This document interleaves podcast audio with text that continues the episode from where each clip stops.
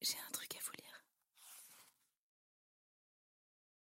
Extrait de La mort n'existe pas de Stéphane Alix.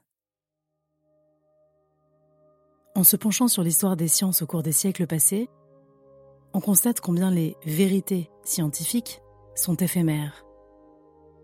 Notre compréhension de la réalité a toujours été dépendante des connaissances du moment, par définition incomplète. Alors pourquoi cela serait-il différent aujourd'hui? Pourquoi agit-on comme si nos connaissances actuelles étaient immuables? En effet, aussi solides qu'ils puissent nous paraître, pourquoi notre paradigme actuel, le paradigme matérialiste, serait-il irrévocable alors qu'aucun des précédents ne l'a été?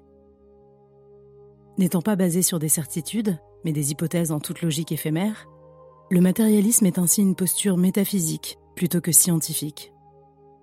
Y adhérer sans remise en question s'apparente donc à une forme de croyance.